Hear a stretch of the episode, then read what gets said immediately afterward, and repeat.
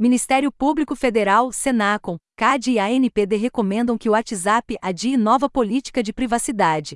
Os órgãos também sugerem que não se restrinja o acesso às funcionalidades do aplicativo, conduta considerada irreversível e com potencial altamente danoso. O MPF ameaçou entrar com uma ação judicial para garantir o acesso de usuários caso o WhatsApp não responda ou tome providências até esta segunda-feira, dia 10 de maio. As informações são do site Mobile Time.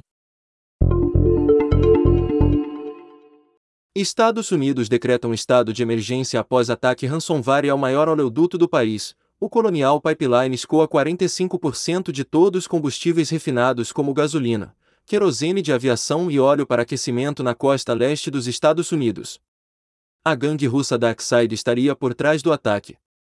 As informações são do site The Register.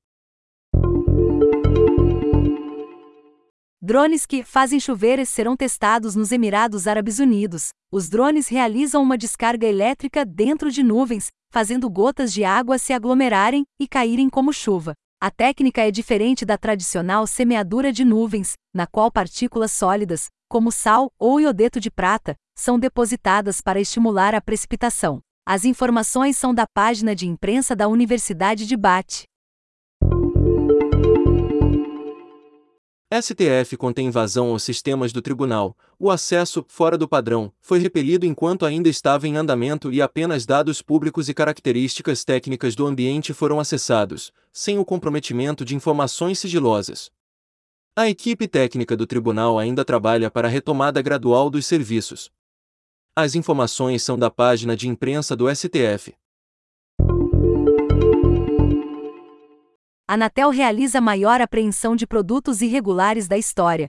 Apenas no primeiro trimestre deste ano, foram apreendidos cerca de 600 mil produtos irregulares de telecomunicações, como baterias de celular, modems e outros equipamentos de radiação restrita. Os produtos, no entanto, ainda podem ser regularizados desde que aprovados em processos de certificação e não sejam piratas. As informações são do site Mobile Time.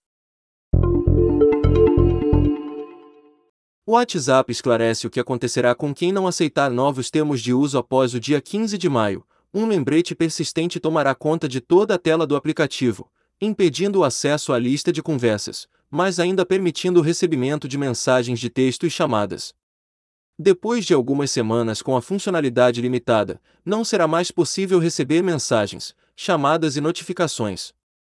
Apesar de efetivamente bloquear o acesso ao serviço de mensagens, o WhatsApp afirma que não excluirá a conta de quem não aceitar a atualização. As informações são da página de ajuda do WhatsApp. SpaceX vai lançar missão lunar paga apenas com moeda digital. A missão Doge, um Mission to the Moon, irá lançar um satélite lunar no primeiro trimestre de 2022 e, segundo a companhia, estabelecerá a base para o comércio interplanetário com o uso de moedas digitais. As informações são do perfil de Elon Musk no Twitter e do site Cision Newsvire. Goldman Sachs desenvolve novo algoritmo quântico para negociação de ações na bolsa de valores. A nova técnica, aliada a computadores quânticos que deverão estar comercialmente disponíveis entre 5 e 10 anos, permitirão que os traders do banco realizem simulações de Monte Carlo, avaliando risco e preços, em tempo real. Atualmente, esses cálculos são executados apenas uma vez durante a noite porque consomem muitos recursos computacionais, forçando os traders a trabalhar com dados desatualizados durante o dia. As informações são da HP. Departamento de Defesa dos Estados Unidos lança desafio a hackers éticos.